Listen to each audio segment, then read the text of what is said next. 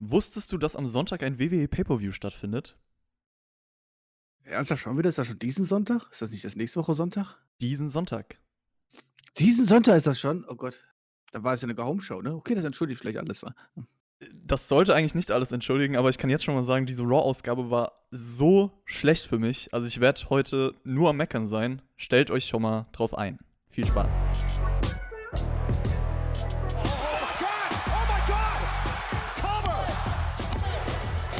Ihr hört den Spotfight Podcast, den Wrestling Podcast mit Wrestlern, Journalisten und Experten. Wir diskutieren über WWE Monday Night Raw und wünschen euch jetzt viel Spaß beim Zuhören.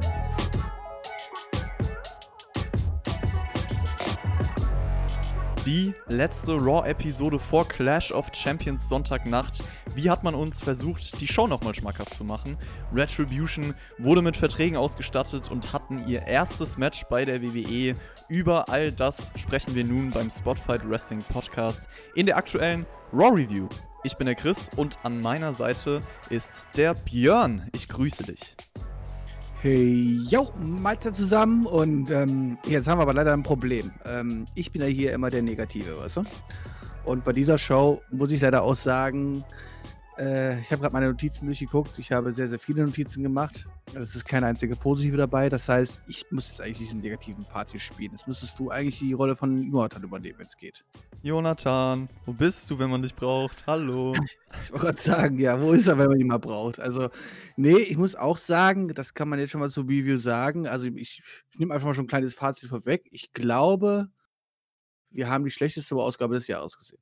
Ja, safe. Also, Raw war wirklich grauenhaft. Ich weiß gar nicht, wann ich das letzte Mal so eine schlechte TV-Show gesehen habe. Deswegen stimme ich dir da absolut zu. Aber mal schauen, was für Worte dann wir im Fazit finden werden. Generell kann man noch mal sagen, es kam am Sonntag eine Wrestling Topic Talk Ausgabe hier auf YouTube online von uns, also ein Podcast über Depressionen. Jeder, der den noch nicht gehört hat, sollte das unbedingt tun, also sehr sehr wichtiges Thema. Und außerdem, ihr habt es nicht geschafft, die 10.000 Abonnenten voll zu machen, ja?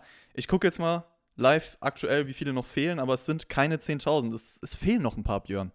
Haben wir nicht gesagt, dann nehmen wir nicht auf oder was haben wir gesagt? Was machen wir denn Ja, ich glaube, wir haben Also, keine Konsequenzen genannt, das war der Fehler. Es sind 9.990. Zehn Stück müssen sich doch finden, Leute, kommt schon. Heute. Okay, also wir können ja sagen, wenn die dann bis äh, Samstag nicht da sind, ne, dann ähm, machen wir nur noch Bachelor, bis wir die 10.000 haben. ja, gut, okay. Ja, doch, können wir sagen. Das ist auf jeden Fall ein. Wobei dann, auch, ich glaube, dann deabonnieren jetzt wahrscheinlich viele, weil sie Bachelor haben wollen. Das ist auch keine gute Idee. Nee, das können wir auch nicht machen. Das stimmt. Ich appelliere einfach an eure Ehre, ja? Ganz einfach. Und äh, generell natürlich Spaß beiseite, so danke für euren Support. Es gab noch ein Thema, was vor Raw, kurz vor Raw rauskam, und zwar, dass ein Covid-19-Ausbruch bei NXT stattgefunden hat. Also, dass auch viele Performance-Center-Kurse abgesagt werden mussten, etc. Ich hoffe, das schafft man irgendwie in den Griff zu bekommen. Aber ich hoffe auch, dass ich mich selber irgendwie in den Griff bekomme, bevor ich über diese Raw-Ausgabe spreche. Denn Raw beginnt mit dem typischen WWE-Intro, aber das wird die ganze Zeit schon so ein bisschen unterbrochen. Und statt dem Raw-Intro-Song und dem Video sehen wir dann direkt Retribution, die zum Ring stürmen. Und Tom Phillips erste Worte. Es ging wirklich los mit den ersten Worten und ich wusste direkt, Alter, ich, ich kann mir das nicht anschauen. Und zwar hat er gesagt, Retribution hat offiziell einen Vertrag bei der WWE unterschrieben. Und es ging direkt los mit dem Dilemma, weil das parodiert doch komplett die Storyline. Es geht um Leute, die wochenlang alles vom WWE zerstört haben, sich gegen das System richten, nur für Ärger gesorgt haben und als Antwort darauf bietet die WWE ihnen einen Vertrag an? Was soll das? Jetzt mal im Ernst, das ist Bullshit. Ich will noch einen Tweet von Lance Storm vorlesen dazu. Der hat getweetet: Mich haben sie gefeuert, aber sie haben 20 Leute angestellt, die alles zerstören und die Show sabotiert haben. Hätte ich doch nur Molotow-Cocktails geworfen. Junge, Junge. Ja, manchmal ist es so einfach, ne? Ähm, es ist ja schon das, was ich auch schon letzte Woche angesprochen habe, nachdem ja einfach Retribution ja einfach komplett auch in den Social Media gepusht wird und mit denen quasi Werbung gemacht wird.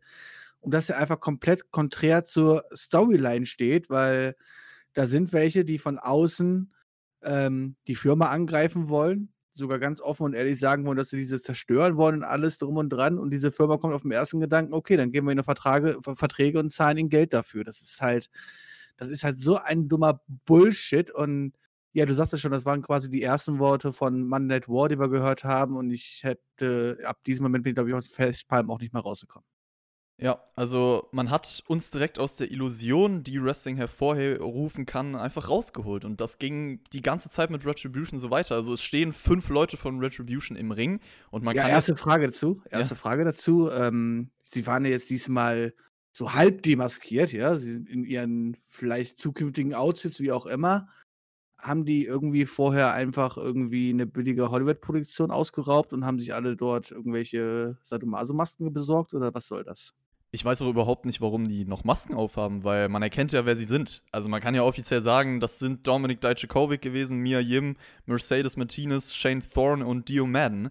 Und Ich muss dir widersprechen. du musst mir Es war widersprechen. T-Bar, Make und Slapjack. Da kommen wir später noch drauf zu sprechen. Also, das wurde zum Glück noch nicht ganz am Anfang gesagt. Vielleicht hätte ich dann wirklich abgeschaltet, als ich die Namen gehört habe, sondern erst im Main Event. Aber ey, also wir haben ja mit den Leuten gerechnet, die da jetzt stehen. Und äh, du hast es angesprochen, die hatten ganz, ganz komische Masken im Gesicht. Das sah für mich auch aus, ich habe es mir aufgeschrieben, wie ein schlechter Horrorfilm. Und Dijakovic hatte so eine Art Bane-Maske im Gesicht. Aus dem Brandon SM-Studio geht auch. geht auch. Brandon Wink, übrigens der ehemalige Partner von Shane Thorne, ist kein Problem, wenn ihr nicht wisst, wer das ist, aber der hat sich auf Twitter über ihn lustig gemacht. Zu Recht. Also ich finde, der ganze Look ist grauenhaft. Das soll angsteinflößend sein, aber ich musste wirklich nur lachen. Ja, das fühle ich komplett mit dir. Ähm, das war auch einfach nur zum Lachen, wenn man diese Outfits sieht und alles drum und dran. Aber das war ja eigentlich noch nicht das Schlimmste, was passiert. Vor allem, es sind ja auch nicht nur diese fünf. Wir haben auch später festgestellt, Retribution sind hier immer noch mehr Leute. Ähm, ich bin mal gespannt, ob das dann noch irgendwann auch wirklich aufgegriffen wird oder ob sie einfach wie die Ninjas einfach immer nur Beiwerk bleiben, ja, und wenn die was erfahren über diese Leute. Ähm, ja, die Leute, mit denen haben wir gerechnet. Jetzt habe ich aber eine Frage an dich. So ein Dijakovic oder zum Beispiel eine Mercedes Martinez oder auch eine Mia Jim. Sind das Leute, die bei der WWE keine Chance bekommen haben? Naja, Oder hat Mercedes Martinez nicht erst irgendwie, weil sie vor zwei Wochen ein Titelmatch bei NXT verloren? das äh, kann man generell über. Ich meine, Dominik Dijakovic hat auch schon ein paar größere Matches bekommen und halt verloren.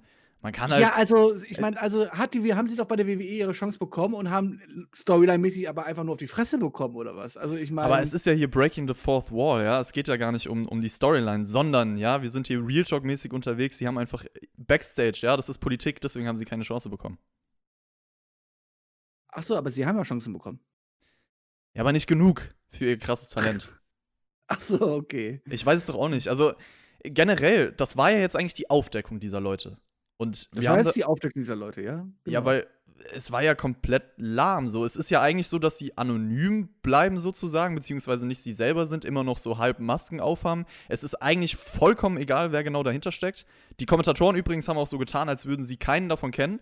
Und da dachte ich mir auch, Leute, die sind seit Jahren bei NXT und waren Tom Phillips und Byron Saxton nicht mal selber dort Kommentator lange? Also verkauft mich nicht für dumm, meine Fresse. Das ging die ganze Zeit so weiter bei dieser Show mit Retribution.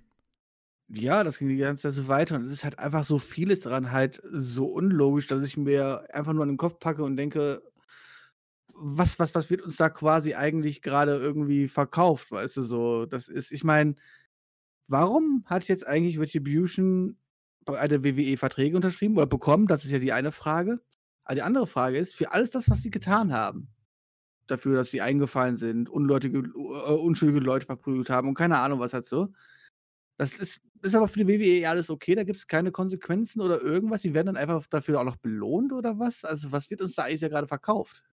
Ja, Mia Yim, wir können nochmal drauf zurückkommen, was gesagt wurde von Retribution, weil sie schnappt sich das Mic und meint, WWE, ihr denkt, ihr seid nun sicher, weil wir Verträge haben. Niemals. Es geht weiter, weil es euch allen nur ums Geld geht, aber uns nicht. Und ja, bei Deswegen haben die Verträge unterschrieben, weil es denen nicht um Geld geht. Wo, du- ist der einzige Grund, warum ich Vertrag auch unterschreibe, damit die Geld kriegen, oder? Ich meine, sonst hätten sie doch keinen Vertrag unterschreiben müssen und einfach, einfach weiter hätten alles zerstören können. Ich meine, warum haben sie das Verträge unterschrieben? Weil sie Geld wollen, oder? Ich meine, das ist. Ja, vor allem bei ihren Worten fällt ihr die Maske auf fast vom Gesicht. Und Dijakovic meint dann auch noch, ja, sie sind da, um die WWE zu zerstören und dann wieder neu aufzubauen. Jeder Wrestler ist für alles hier verantwortlich. Ihr seid wie Huren. Wir sind die Richter, Jury und Vollstrecker. Und auch wie sie die Promo gehalten haben, beide, das war so schlecht. Aufgesetzte Roboterstimme bei Dijakovic, beide so wie Kinder. Na, na, na, na. Und du sagst es, sie kritisieren, alle WWE-Wrestler, aber machen genau dasselbe. Also wirklich genau dasselbe. Unterschreiben einen Vertrag, um Geld zu kassieren. Und tun dann ganz normale Wrestling-Matches. Ja, da kommen wir später auch noch drauf zu sprechen.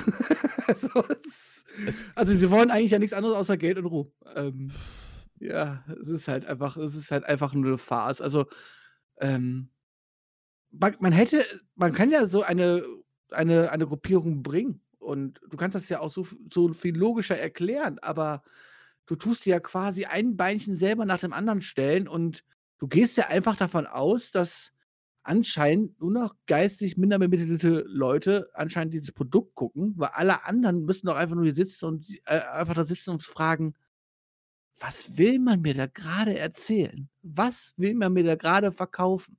Also ganz ehrlich, wenn ich ins Kino gehen würde, ja, und gucke mir einen Film an und kriege so eine Story dahingelegt, ja, dann verlange ich danach mein Geld zurück. Und noch einen Gutschein obendrauf. Schön Popcorn. Ja. Süß oder salzig, Björn? Die Frage stellt sich überhaupt nicht für mich. Also, wie kann man denn salziges Popcorn essen? Das geht schon. Ich bin auch eher. Nein, das geht überhaupt nicht. Ich, meine, ich habe das allererste Mal in meinem Leben, also habe ich Popcorn geholt und die hatten nur salziges Popcorn. Das wusste ich aber nicht in diesem Kino halt so. Und hol mir Popcorn, greif zum ersten Mal da rein, nimm Popcorn im Mund. Alter, ich habe fast gekotzt, ne? Ich habe wirklich fast gekotzt. Also, wenn du was Süßes erwartest und kriegst mal was Salziges im Mund, hm, sehr lecker. Ja, aber bestimmt hättest du hier lieber salziges Popcorn gehabt, weil dann hättest du dich wirklich übergeben können. So, das hättest, dann hätte er nochmal den letzten Rest gegeben und dann wäre das auch passend für dieses Opening-Segment. So, ja, aber dann hätte ich ja unsere neuen Babyfaces verpasst. Ja, Hurt Business, die kommen dann zum Glück raus. Die wollen weitermachen, wo sie letzte Woche aufgehört haben. Retribution verlässt den Ring. MVP meint dann, ihr seid ja gar nicht so hart. Ihr wollt eine Chance bekommt ihr heute. Es gibt ein Match später und wir sind keine Kinder, die sich hinter Masken verstecken. Wir werden euch fertig machen. Dann kommen auch noch die ganzen anderen Retribution-Mitglieder, also klare Überzahl. Und da hat das Hurt Business keine Chance mehr. Die ganze Retribution-Storyline ist wirklich an Lächerlichkeit fast nicht mehr zu überbieten. Ich finde immer noch das Hurt Business cool so in der Rolle, aber ich kann verstehen, dass man sagt, ja, okay, Faces würden hier vielleicht noch ein bisschen besser passen. Aber komm, ganz ehrlich, Badasses, haut die einfach um und gut ist. Also für mich gab es in dieser Szene den Botch des Tages, wenn nicht den Botch des Jahres. Ich meine, du bringst eine Gruppierung raus, die es nicht um Ruhm und vor allem nichts um Finanzielles geht oder irgendwas halt so, sondern sich ja eher, ne, wie wir schon selber mal sagen, der Krieg fuschelt drauf und denen geht es ja nicht ums Geld und alles drum und dran. Und dann kommen diese ganzen anderen Clowns dort angelaufen, die schwarz verkleideten Clowns, prügeln äh, aufs Hurt-Business ein. Und der erste Clown, der da im Ring reingeht, der verliert erstmal sein Handy und muss es wieder auf den Boden aufheben. Das fand ich so lustig. Ist vielleicht so gut wie kein aufgefallen, aber guckt euch noch mal an. Das ist mir auch nicht es, aufgefallen, das guckt ich mir es, es, fällt, es fällt ihm wirklich sein Handy aus der Hosentasche und er hebt es erstmal wieder auf und steckt es ein. Und ich dachte mir so, ja, ja, ihr seid richtige äh, harte Jungs. nee, das fand ich sehr lustig. Also ich muss ich sagen, ich habe mich einfach sehr amüsiert. Und ja, zum Hurt Business, also in dem Fall muss man sie ja einfach bejubeln, weil ähm, sie sind ja anscheinend zu dem Zeitpunkt die einzigsten gewesen, die sich überhaupt dafür irgendwie interessieren, dass ihr Arbeitgeber immer noch angegriffen wird und sie diesen verteidigen wollen, was ja auch absolut Sinn macht. Ich weiß, später zum Main Event kommen wir noch dazu, ne? Dann kamen auch endlich mal ein paar andere Leute dazu und haben sich angefangen zu wehren, aber bis dahin habe ich, hab ich erstmal die Frage aufgestellt, ist das Hurt eigentlich äh, wieder Faces? Weil das ist ja ganz klar diese Rolle, die sie hier verkörpern. Ich meine, eigentlich müssten doch hier ganz klar diese Faces rauskommen und ähm, ja, für die Firma einstehen. Aber nein, es sind äh, die vier Jungs, die dann auch in der späteren Show, wie wir festgestellt haben, anscheinend doch keine Faces sind, denn eigentlich immer noch genauso böse sind, wie sie immer sonst auch sind. Es gibt halt einfach kein Face-Stable. Das wird der Grund sein. Es ist ja das einzige Stable, was irgendwie Relevanz besitzt und man es halt so erklärt, dass sie vielleicht sagen, ja, wir wollen halt das krasseste Stable sein, keiner klaut unser Spotlight. Nicht unbedingt in die Richtung, so wir verteidigen jetzt alle. Ja. Hm. Eigentlich müssten sich einfach hier die Top Babyfaces zusammentun und einfach gemeinsam rauskommen, weißt du so, und für ihre Firma einstehen. Wer weiß, wohin das führt. Ob das zu einem großen Survivor Series Match oder sowas führt, kann man sich auf jeden Fall vorstellen. Äh, wir möchten erstmal von unserer Seite noch sagen, wir verlosen viermal das Spiel WWE 2K Battlegrounds. Für alle Informationen dazu schaut mal auf unserem Instagram vorbei. Ein Spiel, welches, habe ich gehört, du auch irgendwie streamen wirst, Björn. Oder ist das eine Falschinformation?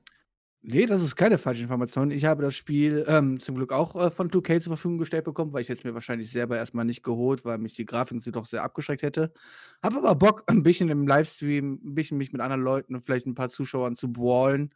Mal gucken, wie lange mir das Spiel dann Spaß macht. Ich habe mir schon ein paar anderen Leuten mal reingeguckt.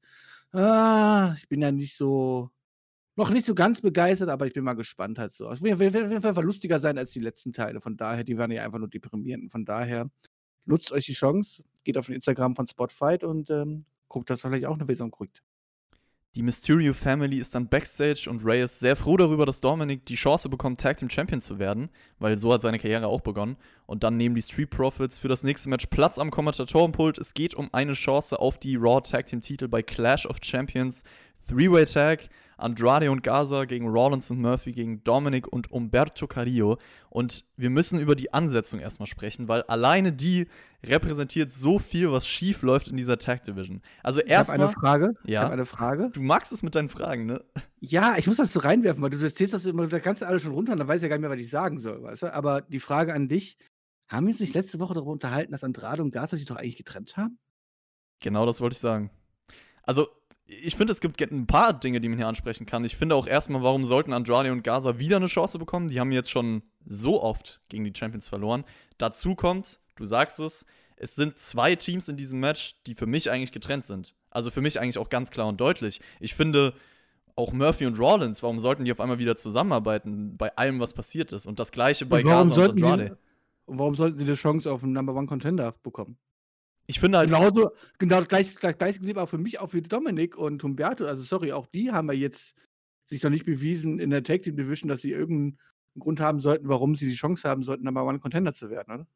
Ja, ich finde alles, was man uns letzte Woche erzählt hat mit diesen Trennungen, beziehungsweise den Andeutungen von mir aus, wurde damit überhaupt nicht weiterentwickelt. Und das dritte Team, Umberto, Dominic, es macht wenigstens von der Zusammensetzung her mehr Sinn, weil Umberto halt schon ewig was mit der Mysterio-Familie zu tun hat und die jetzt nicht irgendwie im Streit sind. Aber klar, auch ein Umberto, der war seit Wochen nicht mehr im TV. Also war er ein Jobber so beim Main Event gefühlt. Oder hat er vielleicht Matches gewonnen, keine Ahnung, aber pff, Ansetzung ist schon mal ganz, ganz kritisch gewesen und das Match an sich, Dominik und Umberto sorgen dann für Action und Tempo, springen beide nach draußen. Dominik haut auch so eine Sunset-Bomb raus. Das gefällt mir eigentlich, dass er in jedem Match so versucht, sein Moveset zu erweitern. Dann kommt Murphy mit einem V-Trigger gegen Andrade und Rollins denkt sich, nö, ich mache jetzt nicht mehr mit. Verlässt einfach die Halle. Also, die Tag Team-Titel sind ihm auf jeden Fall scheißegal. Und da frage ich mich, warum ist er überhaupt angetreten? Weil ich meine, genauso wie Murphy, die zwei, nach dem, was sie sich angetan haben. Gaza übrigens zeigt dann den Wing Clipper und nach fünfeinhalb Minuten gewinnen Gaza und Andrade. Was ein Match jetzt bei Clash of Champions. Ja, siehst du, das ist halt das Problem, wenn du so alles deine Notizen runterrasselst, weißt du? Und meine Notiz heißt, Rollins lässt Murphy alleine, weil er keine Lust auf den Quatsch hat. Warum ist er überhaupt rausgekommen und nimmt an diesem Match teil? ja, das ist die gute Frage. Ich habe keine Ahnung. Ich meine, letzte Woche das Split war natürlich nicht eindeutig, weil ich meine, Rollins äh, und Murphy, da ist immer noch die Sache, dass halt Murphy sich unterdrücken lässt halt so und dann, das hat man ja hier auch quasi beim Entrance auch erzählt, auch weiterhin und so. Also damit kann ich leben. Ich frage mich halt nur, warum sie einen Number One Contender Spot kriegen. Ja, aber warum sollten. wollen sie also denn auf sie einmal diesen beide? Ich meine. Rollins hat doch gesagt, halt dich von mir fern, halt dich von meinen Matches fern. Murphy wurde von ihm richtig abgefertigt. Ja, warum wollen sie ein Tag Team Match bestreiten? Ja, vielleicht wollten sie das Match ja gar nicht. Die wurden einfach von Vince gezwungen. Ja, dann Keine gehen sie halt zu Ahnung. Retribution und sagen, wir machen nicht mit hier bei der WWE-Maschine. Ja, ja, nee, anscheinend nicht. Also, ich meine, das hat man ja im Match dann noch erzählt. Wallace ist dann halt einfach gegangen und so halt. Aber ähm, dann denkt man sich halt auch so, okay, das tut natürlich den Wertegürtel natürlich auch komplett nach oben stellen, wenn die Leute einfach schon gar keinen, schon zeigen, dass sie eigentlich gar keinen Bock haben auf diesen Spot. Weißt du so. Ähm, ja, zu Andrade und Gaza sage ich einfach gar nichts mehr. Das ist halt einfach nur pure Storyline-Verarsche, die uns da erzählt wird. Es wird auch nicht aufgegriffen, dass man jetzt sagt, okay, sie haben sich diese unter der Woche irgendwie ausgesprochen oder keine Ahnung, was halt so. Sie werden einfach in dieses Match hineingebuckt und ähm, dürfen es dann auch noch gewinnen. Das ist halt einfach ein Scherz. Ja, und vor allem frage ich mich, wer will dieses Match nochmal sehen? Also Street Profits wie, wie, oft haben wir das, wie oft haben wir das gehabt jetzt? Also auch noch beim Pay-Per-View.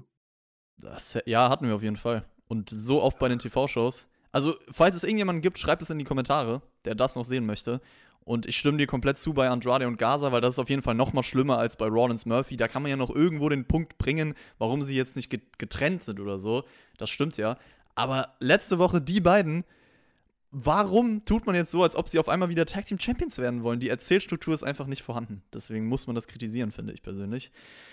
Ja, äh, Retribution hat dann noch eine Promo gehalten danach und meinten, Hurt Business, ihr hättet Teil der Lösung sein können, aber stattdessen seid ihr Teil des Problems und der WWE-Maschine. Sie machen genau dasselbe und sie sehen immer noch bescheuert aus, sie reden bescheuert und alles ist unauthentisch und sinnlos. Aber das haben wir jetzt schon, glaube ich, zu Genüge erklärt, warum.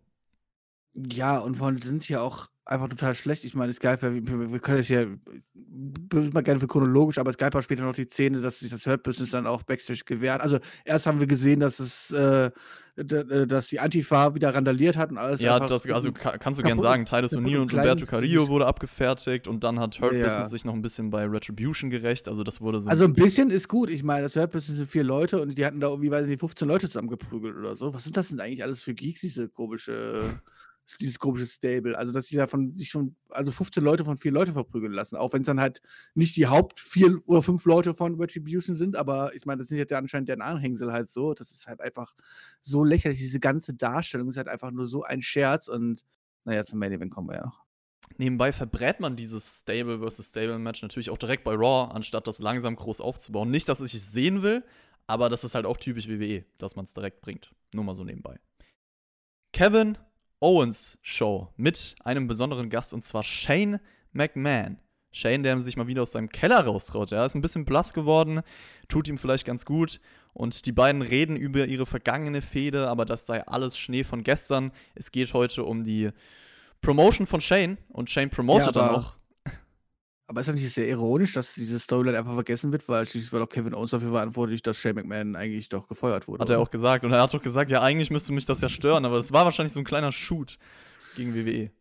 Ja, ja ja, ist schade, dass man sowas einfach vergisst, aber wir sind halt hier bei WWE, ne? Wir sind ja, bei sie haben es ja nicht vergessen, sondern sie wissen ja sogar davon noch. Noch schlimmer eigentlich. Einfach, ja. okay, wir machen es einfach doch selber, einfach so mal so selber lustig halt so, weißt du? Damit die Leute nicht später drüber meckern können, dass wir es nicht quasi selber mal gewusst haben, sondern wir tun die Leute einfach für dumm verkaufen, indem wir es quasi einfach über uns selber lustig machen. Selbstironie. Das ist halt einfach lächerlich. Das ist halt einfach, naja. Shane promoted Raw Underground und auch Braun Strowman gegen Dabba-Kato, was der Main Event sein wird bei Raw Underground. Äh, Dabba-Kato erscheint dann auch. Babatunde bitte, ja. Äh, okay, auf jeden Fall jemand, der im Keller aufgebaut wurde und jetzt auch mal im richtigen Produkt zu sehen ist. Also man sieht auch ein Video, wie er im Underground zerstört. Da habe ich mich erstmal gefragt, will man das etwa nutzen? Was ein Konzept? Ähm, ähm, ich würde dir ja fast zustimmen, allerdings da ja eigentlich alle Leute aus der, also die nicht im Keller quasi erfunden worden sind, sondern die quasi von oben kommen und in den Keller reingehen, ja immer als Sieger rausgehen. Also es wird ja schon dargestellt, dass ganz klar die Wrestler oben anscheinend ja schon stärker sind als die Leute aus dem Keller, denn eigentlich gewinnt ja ein Dolph Ziggler und so halt auch immer seine Matches aus. Ich glaube, der Einzige, der heute verloren hat als richtiger Wrestler, war, glaube ich, Eric, oder? Ja, das kann sein. Ja, ansonsten sind ja schon die, die bekannten Wrestler von immer noch die Dominierenden anscheinend. Also, ähm, naja, das hat man ja dann auch später in dem Main Event von War Underground gezeigt. Owens hat übrigens nicht vergessen, was Daba Kato ihm angetan hat im Underground und er meinte dann, irgendwann wird es zwischen den beiden nochmal abgehen. Dann hagelt es sogar eine Ohrfeige von Kevin Owens, also Eier hat er bewiesen. Braun Strowman kommt dann auch heraus, nebenbei ehemaliger Universal Champion und eigentlich Teil von SmackDown, aber das interessiert auch keinen mehr. Äh, Shane hindert dann die körperliche Konfrontation und sagt, das wird später im Underground stattfinden. Äh, also das Segment wäre ja theoretisch in Ordnung gewesen, wenn das Match jetzt bei Raw im Ring stattfindet, aber da es im Underground passiert, hat mich das Segment halt auch nicht gejuckt, bin ich ehrlich. Ähm, ich muss dir natürlich erstmal kurz widersprechen, weil du kannst natürlich alles bei der WWE kritisieren, aber das kannst du natürlich nicht kritisieren. Es wurde natürlich logisch erklärt, dass jeder Wrestler viermal im anderen Band auftreten darf und das war jetzt der zweite Auftritt von Braun Strowman, von daher darf er doch zweimal, ja? Ich sage also nicht, dass er nicht darf, aber es interessiert trotzdem keinen mehr. Es wird auch, ja, okay, lassen wir es einfach War mal ja auch nur Spaß, war ja auch nur Ich weiß, aber wenn er jetzt fünfmal auftritt, dann werde ich das sagen. Okay, hast auch ein Recht dazu. ähm, ja, ansonsten stimme ich dir zu. Äh, was im Untergrund passiert, sollte im Untergrund bleiben. Und warum das jetzt jemand hier oben in den Ring verlagert, keine Ahnung. Ja, das naja. immerhin, immerhin war Shane McMahon stolz, dass Babatunde über das oberste Seil laufen kann. Alistair Black attackiert dann noch Kevin Owens von hinten. Und ja, die Fehde wirkt halt sehr nebensächlich. Da dachte ich mir auch, okay, die läuft noch. War ja bei Raw letzte Woche sehr unscheinbar und man hat das Match schon vorweggenommen. Ich weiß auch nicht, die Pay-Per-View-Karte ist relativ voll. Ich glaube nicht, dass das da noch draufkommt, aber muss es auch nicht. Du musst auch erstmal richtig vorher aufgebaut werden. Ich meine, jetzt gab es zwei Wochen lange Attacken von Alistair, ja, also mehr aber auch noch nicht. Und ähm, ja, Kevin Owens, wie immer, bei vielen Sachen dabei. Ich meine, legt sich mit Babatunde an und sagt, dass er ihn irgendwann noch später verprügeln möchte. Und mit Alice hat er auch ein Problem und so aber richtig, aber richtig Storyline und dann auch richtig präsentiert wird er uns nie langfristig oder länger als zwei Wochen am Stück halt so. Das ist halt so immer alles so Stückwerk, wo man sieht, irgendwie, okay, da könnte Potenzial sein, aber dann zeigt man es doch nicht. Und ich denke, ja, für den Pay-Per-View wäre es eh viel zu früh. Also, das jetzt irgendwie auf die Karte zu setzen, wäre halt eigentlich eine Farce, weil, ähm, wie gesagt, es gab jetzt zwei Attacken, mehr war da noch nicht. Und ja, vielleicht was für den nächsten Pay-Per-View. Keith Lee und Drew McIntyre haben heute ein Rematch, weil Retribution letzte Woche das Ganze zerstört hat. Und McIntyre verspricht auch nochmal vorher backstage, dass er Keith Lee heute endgültig besiegen würde. Und das Feuerwerk bei McIntyres Entrance mit, ja, also das wurde halt einfach in der ganzen Halle verteilt. Das fand ich schon ganz cool. Das sah ganz sick aus so. Und es wurde auch vorher gesagt, wenn Keith Lee das Match hier gewinnt, bekommt er das Ambulance-Match bei Clash of Champions um den WWE-Titel. Das Match. Nein, das ist eine Falschaussage. Ist wenn das? er das Match gewinnt, bekommt er nicht das Match äh, bei Clash of Champions, sondern nur, wenn Wendy Orton da nicht antreten. Okay, ja. Das muss man natürlich nochmal hinzufügen. Danke dir, Björn. Also er hätte auch gewinnen können und dann hätte einfach Wendy Orton am Sonntag kommen können und sagen, ja, tut mir leid, ich bin aber da. Da frage ich mich, ob das dann nicht vielleicht ein Three-Way geworden wäre. Aber hätte, hätte Fahrradkette. Auf jeden Fall ging das Match fast zwölf Minuten, war für mich ziemlich Standard, kam jetzt nicht wirklich aus dem zweiten Gang raus. Gut. Es war nicht gut. Es war nee. das schlechteste Keith Lee-Match, was ich seit ewig gesehen habe, auch wenn die Orten, also als ob die beide keinen Bock gehabt hätten. Drew McIntyre meinst du? Ja, Drew McIntyre meine ich doch. Ja, aber würde ich dir fast zustimmen. Also ja. war ohne Motivation irgendwie. Am Ende zeigt McIntyre den Claymore, aber Randy Orton attackiert ihn mit einem Stuhl.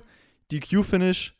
Randy drückt den Stuhl auf den Kiefer und verpasst dann Keith Lee den Puntkick, Björn. Ja, jede Woche das Gleiche, ne? Äh, wir sehen ein Match von Keith Lee gegen einen großen Gegner. Er, es wird dargestellt, dass er eigentlich quasi schon verloren hat und dann kommen die Eingriffe. Warum macht man das so? Warum schützt man nicht Keith Lee? Warum kommt nicht Orton einfach so mitten im Match raus, ohne dass er vorher ähm, den Finisher kassieren muss oder irgendwas halt so? Das ist doch einfach so dämlich und Keith Lee sieht einfach so schlecht dabei aus, dass ich einfach nur weinen könnte. Also ich meine, du kannst ja von mir aus auch diesen Eingriff wieder bringen, obwohl das halt echt als Zuschauer war ich schon immer harte Kost. Das letzte Woche wurde sich ja Antifa beendet, diese Woche durch Orten halt so.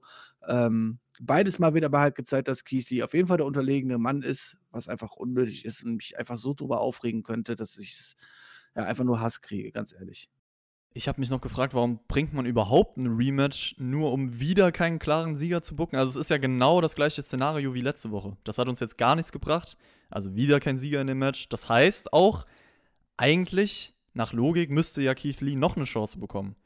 Also, ich meine, man hat ja gesagt, okay, hier, du kriegst jetzt noch eine Chance, kannst dich beweisen. Die Q-Finish letzte Woche, jetzt genau dasselbe. Eigentlich dürfte er ja sagen, okay Leute, aber was ist denn jetzt? Ich habe das Match immer noch nicht verloren. Also ich weiß nicht, ob man das einfach ignorieren wird. Generell Keith Lee stimme ich dir zu hatte jetzt vom Stil auch bisher nur diese langsamen WWE-Style-Matches. Dazu kommt, dass seine Matches nie clean enden. Jedes Mal No Contest. Er gewinnt gar nichts. Ich weiß nicht, ich würde halt einfach gerne mal ein langes, geiles Match sehen, als jedes Mal sowas zu bringen. Das hilft wirklich keinem. Dann von mir aus soll er lieber verlieren, aber nicht so.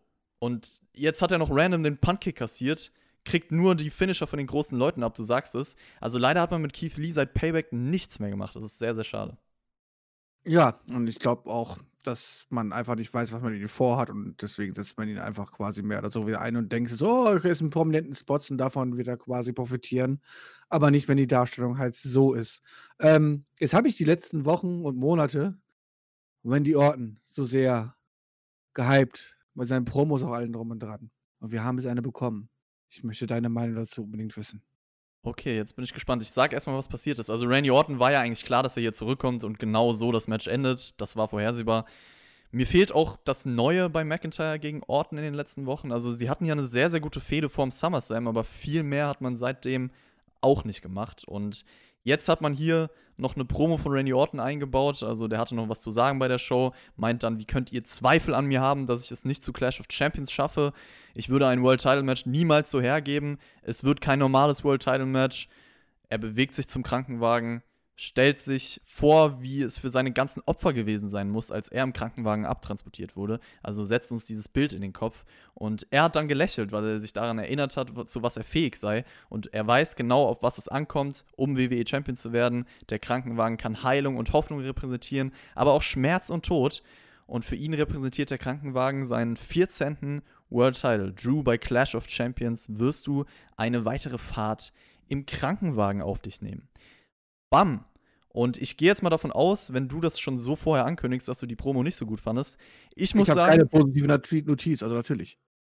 Ich muss sagen, das war bisher auf jeden Fall das Beste bei der Show, weil die Show war so grauenhaft und ich finde, das war eine gute Promo von Randy Orton, weil er es mit einer Selbstverständlichkeit rübergebracht hat, mit einem Selbstbewusstsein rübergebracht hat, wie er am Ende die Türen vom Krankenwagen zuknallt, war auch metaphorisch ein gutes Detail. Die Promo hat mir erklärt, warum genau dieses Stipulation Match sinnvoll ist, also für mich den Zweck erfüllt, effektiv zu sagen, warum findet dieses Match statt, warum ist es wichtig und deswegen fand ich es eigentlich gut gemacht.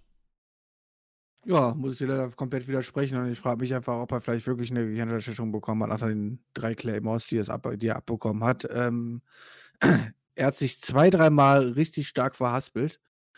Ähm, diese ganze Promo wirkte einfach so gekünstelt und hatte so viel Schauspiel dabei, auch mit den Krankenwagen, wie der dann präsentiert worden ist und allem drum und dran, dass ich das einfach null abgenommen habe und einfach sich so unauthentisch angefühlt hat, dass ich einfach nur gedacht habe, so, lasst ohne die Ordnung doch bitte wieder einfach reden, weil man hat ihn einfach angemerkt, dass er eigentlich keinen Bock hat, diese Promo zu halten, so wie er sie halten muss und hat sie dementsprechend auch alles andere als gut rübergebracht, wie ich finde.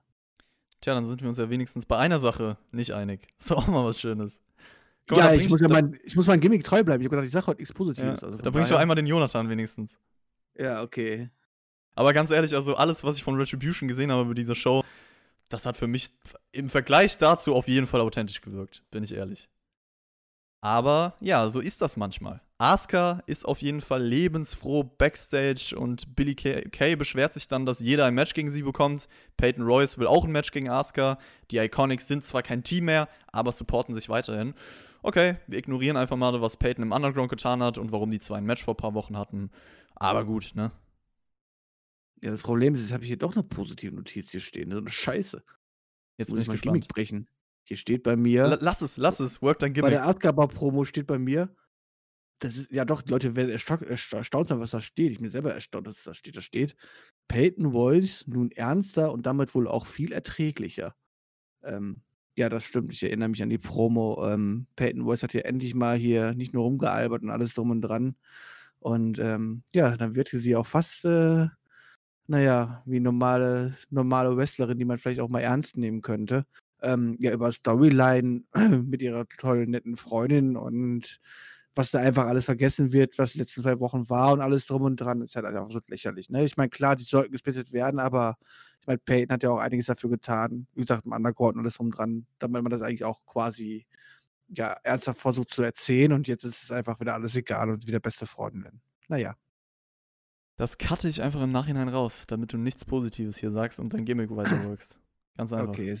Ich möchte auch nicht, ich möchte auch nicht, dass irgendwie später mir nachgesagt wird, ich würde was Positives über Peyton Voice und Billy Kay sagen. Das wollen wir ja nicht, ne? Das ist ja doof. Ja, aber ich, ich schicke die Datei ja eh Shaggy, Shaggy, weil der hat ja die Aufsicht über den Kanal jetzt, hat er ja in der NXT-Review gesagt und der macht das alles. Dann sage ich ihm das und mal gucken, ne? Mickey James gegen Selina Vega ist das nächste Match. Es ist ein Number One Contender Match. Also die Siegerin bekommt ein Titelmatch gegen Asuka bei Clash of Champions. Das Theme von Vega finde ich übrigens leider auch die Definition von generisch. Und nach vier Minuten kann Selina Vega Mickey James via Backstabber besiegen. Mir ist das Theme überhaupt nicht aufgefallen. Äh, Zeigt schon alles. Auch, ich habe aber auch nicht wirklich drauf geachtet, muss ich sagen. Ähm, ja, ich muss aber trotzdem sagen, viele meckern ja über Sina Vega und sagen so, ey, die ist ja gar nicht Schon wieder was Positives. Was. Aber wenn ich mir das angucke im Vergleich, zu einer Lana oder einer Nia Jax oder alles drum und dran, dann komme ich damit schon vollkommen klar. So, ich habe den Björn jetzt mal kurz stumm gestellt. Ja, er hört das, glaube ich, auch, was ich sage. Aber wir lassen ihn einfach nicht weiterreden, weil was ist denn. Weißt du, da muss er sein Gimmick worken und dann macht er einfach sowas. So, ich mache ihn jetzt wieder an. Ah. Außerdem ist Chris viel zu lieb, dass er mich stumm schalten würde. Das kann der gar nicht übers Herz bringen, als ob der nette Kerl das machen würde. Außerdem weiß der ja, dass man vor alten Menschen Respekt haben sollte, ne? So, Dann wollen wir mal sehen, ob ich das durchgezogen habe oder nicht, Björn. Also, du hast gesagt, dass du Selina Vega in ihre Rolle nicht abkaufst. Rede weiter. Was? Das stimmt überhaupt nicht. das sind wieder Sachen, die mir in den Mund gelegt werden. Ähm, nee, es war auch einiges echt unsauber und es wirkte auch nicht sehr rund, aber Gott, wenn ich mir andere Frauen angucke bei der WWE, dann gab es echt Schlimmeres. Ja, also das Match war nicht erwähnenswert, sagen wir es so. Ich muss gestehen, ich kann Selina Vega als Gegnerin nicht abkaufen, weil auch dazu kommt, dass sie seit 2018 kein Singles-Match mehr gewonnen hat, bis zu diesem Match hier. Und das wundert mich auch nicht, dass das Match beim Pay-Per-View nur in der Kicker-Show am Sonntag stattfindet. Stört mich auch nicht, weil ich das Match nicht brauche, aber ist natürlich auf jeden Fall trotzdem ein Downgrade für diesen Raw-Frauentitel, ne? Dass Asuka nur in der Kicker-Show steht. Hm, ja, aber guck dir, also ich meine, das ist halt wirklich nur Übergang, ne? Ich meine, ja, ja, klar. Du auch keine Tickets verkaufen, von daher. Weißt du, wen ich viel mehr als Gegnerin abkaufen würde? Bianca Belair. Von ihr haben wir eine Vignette bei dieser Show bekommen. Man sieht sie nämlich im Gym trainieren, besser als die Männer sogar. Die hatte da so einen kleinen Wettbewerb mit jemandem laufen. Warum will sie eigentlich kein Titelmatch? Die hat nämlich Selina Vega mehrfach bei Raw besiegt. Die hätte einfach mal rauskommen sollen und sagen sollen: Hey, hier, ich bin da. Ja, das ist das erstmal das Wichtige. Sie hätte erstmal rauskommen sollen und sagen: Hey, ich bin da, denn wo war sie eigentlich die letzte Zeit? Ja, trainieren. Ach, trainieren, okay. Und jetzt ist sie in der Zeit so stark geworden, dass sie halt auch jeden platt machen würde, halt. Also. Richtig. Zum, zumindest so lauchswürdig. Das sowieso, ja. Jetzt äh, dafür, dass ich den Björn gerade gemutet habe, hat er jetzt noch eine kleine Beleidigung gegen mich rausgehauen, aber die nehme ich natürlich gerne in Kauf, habe ich verdient.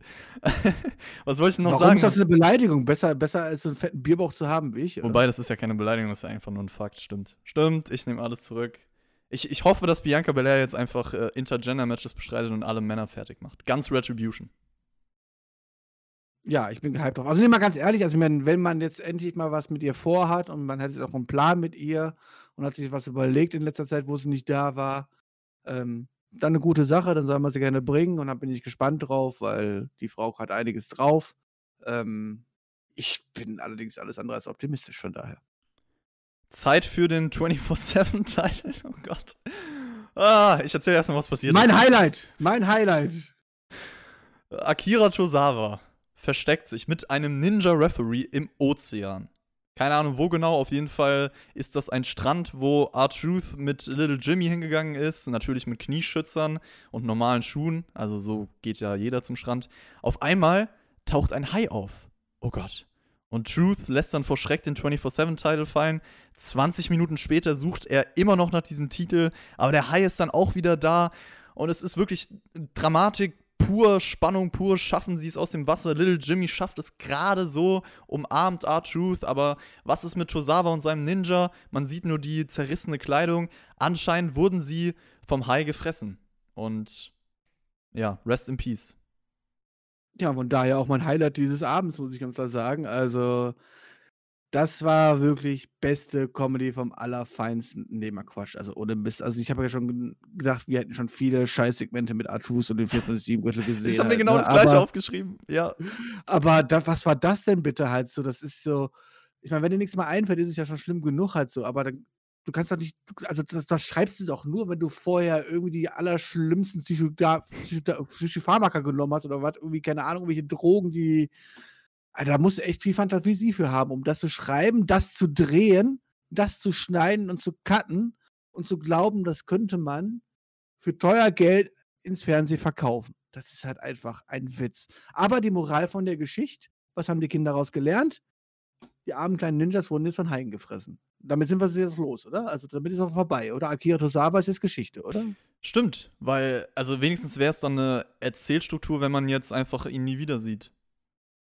Aber ja, ich, so kann man ja auch. Der wird ich meine, ich mein, ist jemand schon mal jemals aus der WWE rausgeschrieben worden, weil er vom Hai gefressen worden ist? Ich meine, da kann man auch mit in die Geschichte eingehen. Der wird nächste Woche einfach auftauchen. Ganz sicher. Also, ich meine, ja, vielleicht schnörchelt er, vielleicht, vielleicht, vielleicht kommt er auf der anderen Seite des Atlantiks wieder raus, weißt du, und dann ist mir so ein Schnorchel da so ein. Ja, sowas wird kommen, keine Ahnung. Also ich, ich stimme dir zu, es gab schon so viel dummes Zeug rund um diesen Titel, aber das war die Spitze auf dem Eisberg. Also ich muss nochmal wiederholen, was soll das?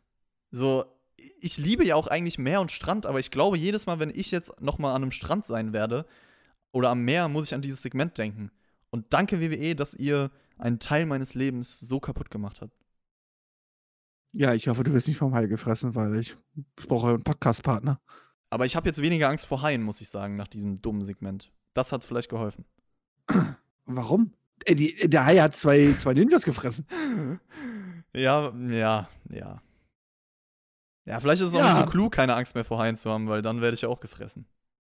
Deswegen macht das nicht halt so. Ich meine, lass die anderen Leute hier, weißt du, wir haben ja die anderen Leute schon zum Tauchen geschickt und so, lass die mal von irgendwelchen Haien oder, ja, okay, in Deutschland Haie sind eher schlecht, ne, von Riesenwälzen auffre au- sich auffressen lassen.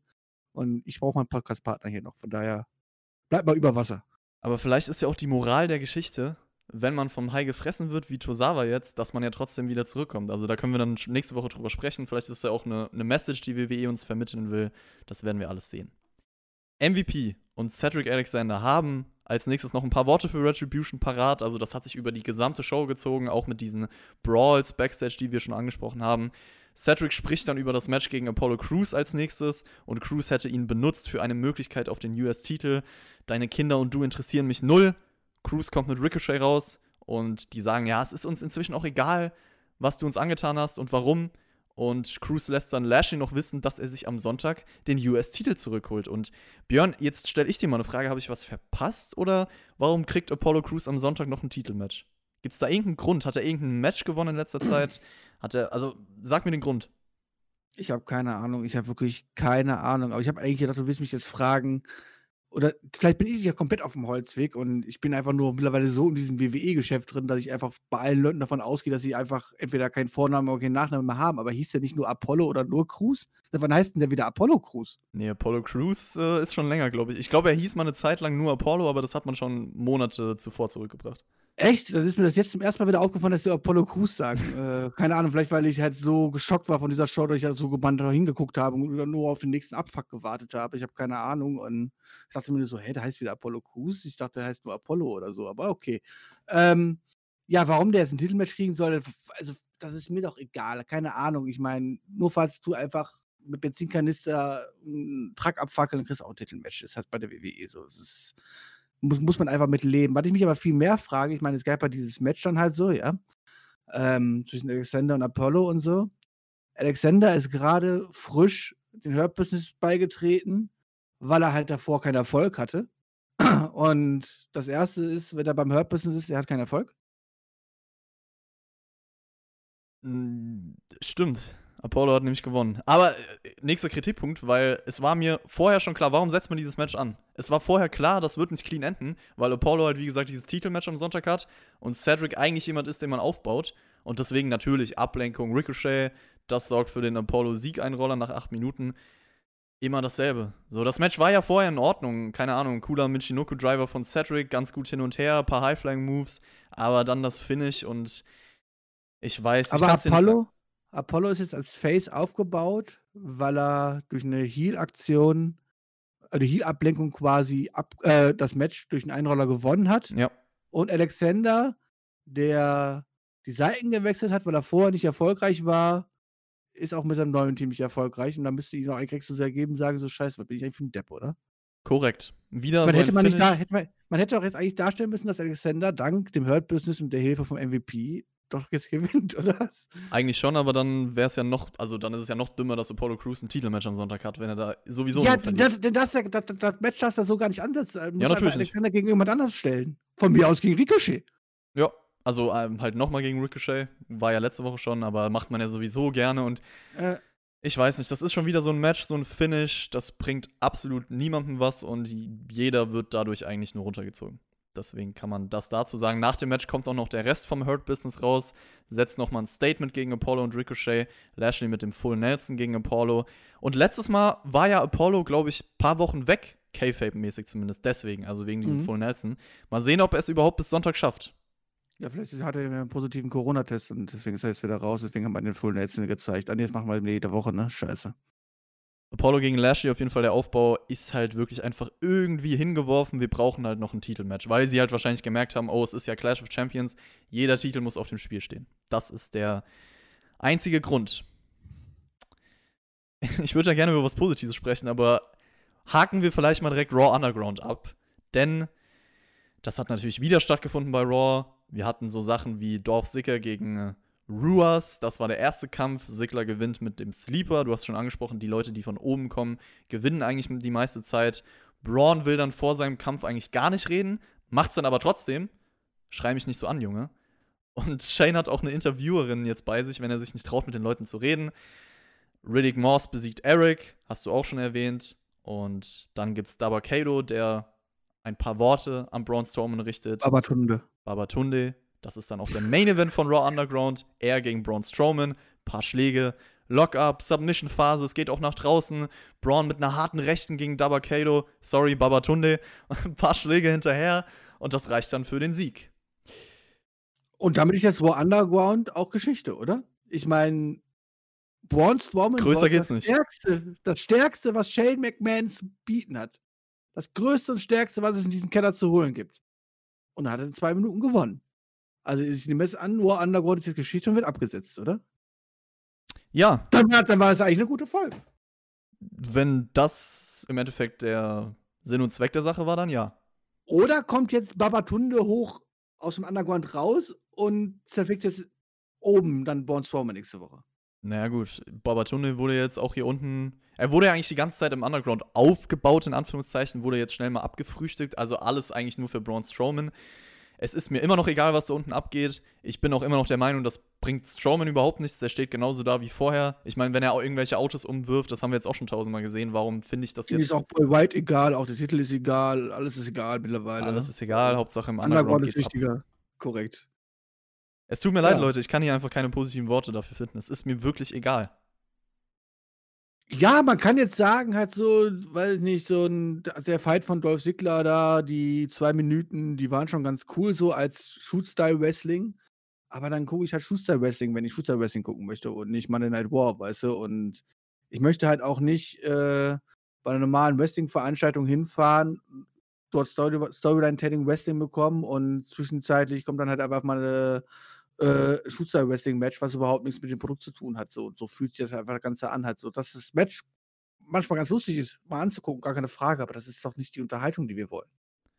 So, alle, die kein geskriptetes Shootfight-Wrestling sehen möchten, die haben dafür als nächstes Segment eine Seifenoper eigentlich bekommen, ja? Björn, ist das mehr dein Stil? Das, was jetzt mit der Mysterio-Familie und Rollins abging.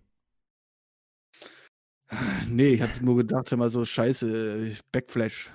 Flashback, ja, also Äh, Seth Rollins. Flashback, äh, Flash, Backlash, Backlash, der nächste Pay-Per-View dann. Äh, Seth Rollins kommt auf jeden Fall mit so einem Umschlag zum Ring und er dachte eigentlich nach seinem Sieg letzte Woche, alles ist vorbei, aber da gibt es noch etwas, was er loswerden muss und die Welt muss die Wahrheit erfahren. Er zeigt uns dann ein Foto der Mysterio Family auf dem Titantron. Es sieht für ihn nicht so aus, als könnte Rey Mysterio der Vater von Dominic sein. Rollins hat nämlich in seinem Umschlag die Ergebnisse eines DNA-Tests, aber holt erstmal die komplette. Nein. Nein. Er könnte nicht der Vater sein, weil Dominik ja viel größer ist. Ja, genau. Das war das Argument. Nicht, dass er den Umschlag dabei hat. Erstmal war ich habe das ja nicht als Argument- gesagt. Ich habe ja nur gesagt, er könnte nicht der Vater sein und Rollins hat jetzt einen Umschlag mit den Ergebnissen dabei. Und da muss ich ganz klar sagen, scheiße, ich bin auch größer als mein Vater. Jetzt mache ich mir echt Gedanken. Ja, mach doch auch mal einen Vaterschaftstest. Den würde ich gerne im nächsten Nachschlag dann auf Patreon mit dir auswerten. Okay, ich kann ihn ja mal fragen. Ich mache dann auch einen. Okay. Wir können dann einfach mal schauen. Von meinem Vater? Nee, das Äh, Von deinem, vielleicht bin ich ja der Sohn von, von deinem Vater und du. Nee, warte. Ja. ja, also, wer weiß. Es ist also, alles wir- möglich. Also, ne? Wir können das alles schreiben, wie wir wollen. Das, ne? Das ist alles möglich. Also auf jeden Fall kommt dann die Mysterio-Familie raus und Ray hat keinen Bock mehr auf die Mind Games von Seth Rollins. Rollins sagt, er hat Respekt für die Familie gewonnen. Und diesen DNA-Test mit Ray und Dominic hast du schon eben angesprochen, Flashback, den, den gab es ja schon mal. Und Rollins hat gesagt, ja, aber die Technik hat sich extrem verbessert. Und die Ergebnisse des Tests sind eindeutig, Ray Mysterio ist nicht Dominics Vater. Und Ray hat dann keinen Bock mehr, dass sie. Aber kurze Frage. ja, Das wissen wir doch seit 2005, oder? Also, wenn wir jetzt rein K-Fab-mäßig leben, ist, ist es ja quasi eigentlich schon so erzählt worden, dass eigentlich schon Eddie der Vater ist. ich weiß gar nicht mehr, wie die Story genau endete, ehrlich gesagt. Ich will Also, jetzt hier nichts Falsches Also, sagen. gee- geendet ist sie in einem Match, wo. Genau, dann stimmt, die, die, Vaterschaft, also die- dieses Ladder-Match die- beim die- SummerSlam 2005. Genau, das Sorgerecht quasi über der Sorgerecht, Leiter ja. hing. Aber man hat ja quasi nur erzählt, quasi so, die, also so wie ich die Story verstanden habe damals, okay, Ray war wirklich nicht der Vater, sondern Eddie, aber da Ray sich ja immer um Dominik gekümmert hat, halt so, weißt du, äh, gilt er quasi auch wie ein Vater, weißt du, und deswegen haben sie dann quasi nur um Sorgerecht geprügelt da oben. Weißt du, sonst hätte ja Eddie ja gar keine Chance, gar keinen Grund gehabt, überhaupt an das Sorgerecht zu kommen, wenn er eigentlich ja gar nicht der echte Vater gewesen wäre. Also, so wie man es im K-Fape erzählt hat, ne? Ich rede natürlich vom K-Fape, nicht vom echten Leben. Also, wenn man es im K-Fape erzählt hat, muss ja Eddie schon im K-Fape der echte Vater gewesen sein, weil sonst hätte er ja niemals eine Chance auf das Sorgerecht hätte haben können, oder? Ja, Ray hat auch gesagt. Und wenn man das jetzt mal nachher betrachtet, hat er ihn quasi eigentlich jetzt damit nichts Neues gesagt, weil eigentlich wissen wir doch eigentlich K-Fape, dass Ray gar nicht der Vater ist. Ray hat auch gesagt, dass das alles ja schon passiert ist. Also wir sind an einem Punkt, der früher auch schon da war und früher hat es auch nicht funktioniert, uns irgendwie auseinanderzuziehen oder sowas. Das dachte ich mir auch, weil, wie gesagt, 2005, Eddie Guerrero, genau dieselbe Geschichte. Ich weiß auch nicht, warum man uns jetzt die ganze Zeit, die letzten Monate, diese tolle, sympathische Familiengeschichte von den Mysterious erzählt, nur um das jetzt aufzulösen. Finde ich irgendwie kritisch, will ich eigentlich nicht sehen, weil ich die Familie so cool finde. Und es ging auch so weiter, dass Rollins dann sagt, ja, okay, vielleicht ist es gar nicht Dominik, sondern Elia ist nicht deine Tochter. Ja, jetzt, jetzt nochmal eine ganz andere Ebene. Und da gab es auch schon Beweise letzte Woche, als sich Elia um Murphy gekümmert hat. Und jetzt mal Ernsthaft, soll das, das soll der Grund sein, warum Rey Mysterio nicht ihr Vater ist? What the fuck? Wenn Menschen mit Schmerzen am Boden liegen. Rollins ist verwirrt, Mann. Der denkt, der wäre der Messias. Dann darf man auch sowas sagen. Ja, wenn Menschen mit Schmerzen am Boden liegen, dann hat man noch Mitleid und kümmert sich halt um sie. Also, oder hilft man jetzt nur noch seiner Familie, Björn? Man hilft jetzt nur noch seiner Familie, ja. Ähm, ich meine, uns ist das Segment ja letzte Woche auch schon aufgefallen. Schön, dass man es wenigstens aufnimmt und alles drum und dran, wie man es jetzt aufgenommen hat äh, ich muss sagen, also nach dieser Promo würde ich Seth Rollins persönlich, wenn ich Vince McMahon wäre, müsste man eigentlich Seth Rollins mal einen Arzt vorstellen und mal gucken, ob vielleicht mit seiner Psyche nicht irgendwas ganz okay ist und vielleicht da das andere andere pharmazeutische Medikament vielleicht ihn wieder herretten könnte oder so, weil das also sag mal so, wenn, wenn du auf einer offenen Straße rausgehst und sowas dann draußen erzählst, dann wirst du eingewiesen, weißt du? Ja, Ray hat es eigentlich direkt gekontert. Das war für mich dann auch schon vorbei, weil er gesagt hat, ja, sie wurde einfach so erzogen und gut ist. Real Talk. Ja, Punkt. Korrekt, yes. Punkt. Ja. Punkt. Ja. Danke. So, das hätte es auch sein sollen und dann einfach weiter geht's. Aber nein, er hat dann noch gesagt, sie ist erst 19 und weiß gar nichts über unsere Welt. Und das hat ihr natürlich überhaupt nicht gefallen. Ja, weil sie ist jetzt eine junge Erwachsene, sie ist gerade erwachsen geworden sozusagen. Ja, sie will ernst genommen werden, ich kenne das. Also Frauen wollen ja. halt auch im Alter ernst geworden. Und Frauen sind ja auch meistens reifer als wir Männer und sowas halt so, ne? Von daher. Schon harte Worte. Also sie verlässt dann auch sauer die Halle. Rollins entschuldigt sich, wollte eigentlich keinen Streit hervorbringen. Aber das Grinsen auf der Stage kann er sich nicht verkneifen. Ich habe echt keinen Bock auf so eine weitere Seifenoper, Familiendrama, typisch WWE-Style, weil das ist einfach nie meins und es ist mir immer zu überzogen. Es ist nicht meine Welt. Ja, ich kann es dir kurz noch weiter erzählen, dass dann, also wie es dann kurz Backstage schon weitergegangen ist. Ja, Ray hat diskutiert mit seiner Tochter und sie meinte, sie ist alt genug und braucht keinen Schutz und sie war eigentlich nur da, um Dominic zu supporten es ist zu viel für Elia und sie wiederholt dann auch nochmal die Worte, die Ray für sie gewählt hat, um halt ihre Enttäuschung nochmal zu unterstreichen. Und dann sieht man sie mit Murphy. Der kommt nämlich hinzu, entschuldigt sich bei ihr. Soll er jetzt die Vaterrolle einnehmen? Oder, also, arbeiten Rollins und Murphy doch zusammen? Meint Murphy es ernst? Was wird da passieren, Björn? Ich bin verwirrt. Ja, du weißt ja, wenn du von deinem eigenen Vater enttäuscht bist, weißt du, und dann eine andere erwachsene Person triffst, weißt du, so, dann sucht man ja gerne den Vaterersatz. Vaterkomplex, weißt du, so. okay. Und tut sich dann auch in diese Person dann stark verlieben und alles. Ach so, das soll jetzt auch auf, auf einer emotionalen und vielleicht auch sexuellen Ebene stattfinden. Ja, ich glaube schon. Also, Wie alt ist so, Murphy dann? Ist er nicht viel zu alt? Wie alt ist Murphy? Weiß ich nicht, 34, 35 oder sowas halt so? Schon deutlich älter, aber ja, red weiter.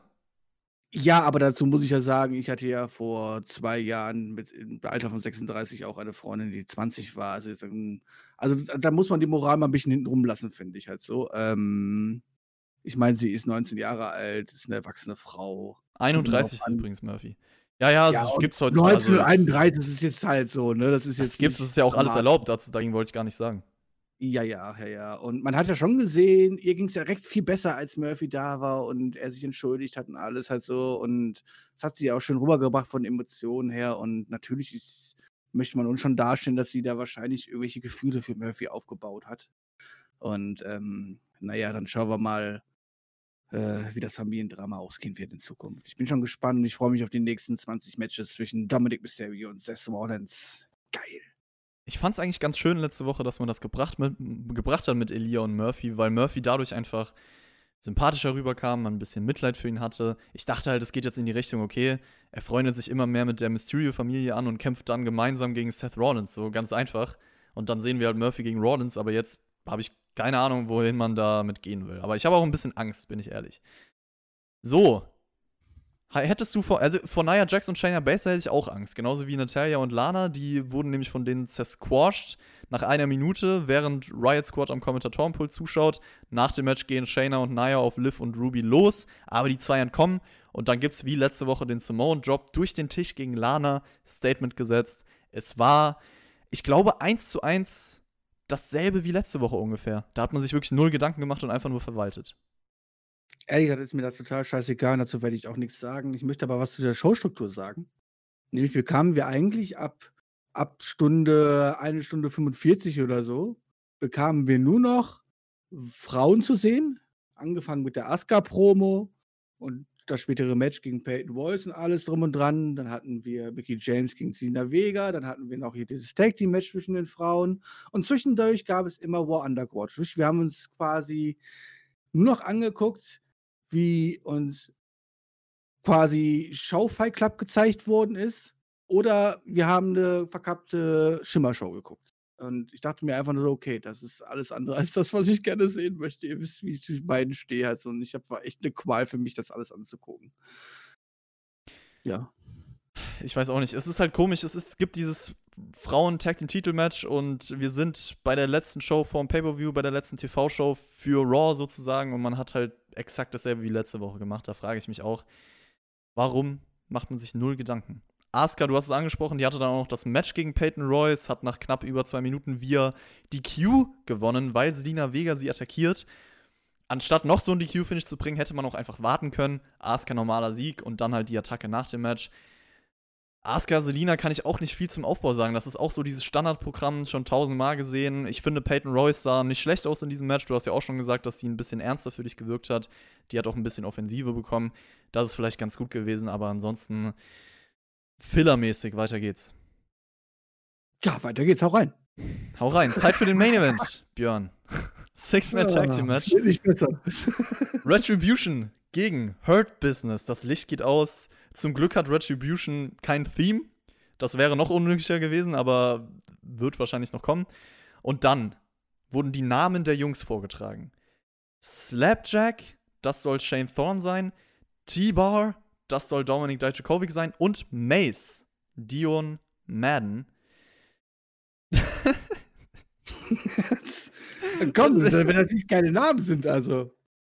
Kannst du dir nicht vorstellen, wenn die auch dann mal später irgendwann in Jahren mal Faceturn und so und dann alle in der Halle stehen, Tiba, Tiba. Ah, Slapjack. Also das, das ist Satire, ganz ehrlich, oder? Das können die nicht ernst meinen. Doch, das meinen sie vollkommen ernst anscheinend. Aber wobei, Slapjack, das passt eigentlich, weil das ist Slapstick-Comedy, was die machen. Das ist korrekt, ja. Das ist wirklich Slapstick-Comedy. Das ist wirklich korrekt. Also die tun wirklich alles dafür, um das Stable so schlecht wie möglich auszusehen. Und ich glaube, ich vermute, dass wir in einem Monat ein YouTube-Video bekommen von Jan Böhmermann und er es aufklärt, der das nämlich alles inszeniert hat. Das wäre verrückt. Was nicht so verrückt war, war das Match. Denn das war ziemlich basic. Es war das Standard-Wrestling-Tag-Match-Formular. Retribution übernimmt die Kontrolle. Hurt Business kann sich zurückkämpfen. Lashley schafft es dann tatsächlich, Slapjack in den Full Nelson zu nehmen, aber T-Bar greift ein. Und das gibt eine DQ nach sechs Minuten. Warum gibt das eine DQ, Mann? Jedes Tag Team Match, da gibt es irgendeine Stelle, wo halt ein Pinversuch also, oder so kommt. Pinversuch unterbrochen Genau. oder so. Der Partner Problem. geht rein. Ist Aber der hat ins Auge gestochen, glaube ich. Das war halt das. was hat er? Also keine Ahnung. Für mich sah das aus. Selbst wenn es ist ein Schlag von dem ill- illegalen Partner, okay, das darf man eigentlich nicht. Aber warum gibt das direkt eine DQ, Mann? Diese Show.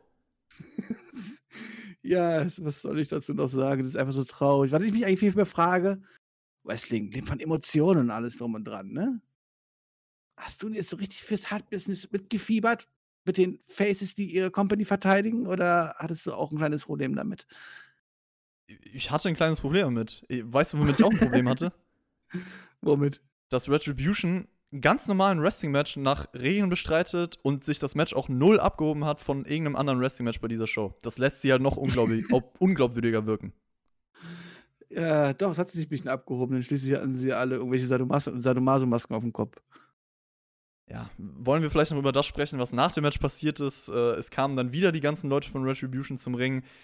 Nebenbei natürlich weiterhin tausend nervige Kameraschnitte, das gefällt mir auch überhaupt nicht. Das Raw Roster entscheidet sich dann dagegen anzukämpfen, also viele kommen raus, es entsteht ein riesen Brawl und sie schaffen es irgendwie Retribution zu vertreiben. Drew Angeführt von Drew McIntyre. Endlich mal von Face, der da rauskommt. Ja. Und sich mal ein paar Leute geschnappt hat und gesagt haben, wir müssen mal hier was tun. Der kann sich aber nicht lange freuen, weil der kassiert noch ein AKO von Randy Orton. So endet Raw. Ja, und leider hat keiner von den Leuten, die, also von seinen Freunden, mit denen er rausgekommen ist, hat keiner von ihnen geholfen. Die haben einfach alle zugeguckt, wie Randy Orton einfach Drew McIntyre fertig gemacht hat. Das sind alles Freunde, Leute, das recht dir, das ist richtig schön. Da denke ich mir auch jedes Mal so, auch mit diesem Charakter, da kann ich richtig mitfühlen, weil so ein Arschloch bin ich auch und ich würde meinen Kollegen da auch einfach liegen lassen. Retribution wurde natürlich auch direkt erstmal abgefertigt. Also man kann sie nach dieser Show jetzt nicht als Bedrohung wahrnehmen. Aber gut, der Zug ist ja eh nicht? schon lange abgefahren. Deswegen, äh, von mir aus, macht es gerne so. Zerstört sie einfach, ohne Erklärung, lasst sie verschwinden. Es ist mir vollkommen egal. Meinst du nicht, es wäre, also NWO wäre nicht so overgekommen, wenn die overgekommen, wenn die direkt in den ersten Wochen auf die Fresse bekommen hätten ohne Ende? Das ist eine These, die ich aufstellen würde, ja. Tatsächlich. Ja, kann sein, ja. Wobei, vielleicht hätten aber NWO coole Sadomaso-Masken geholfen.